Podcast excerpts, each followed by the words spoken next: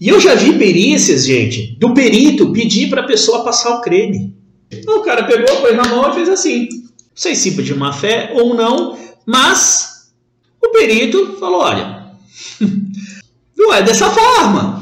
Dessa forma, a proteção não está adequada. Então, o treinamento é muito importante.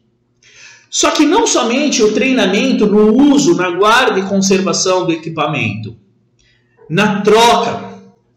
E aí entra uma questão que a maioria das empresas peca, a maioria das empresas falha, que é não ter definido num estudo, num book, num manual, num procedimento, a troca do creme de proteção e a forma de uso para cada uma das atividades ou cada uma das funções que precisa usar creme de proteção.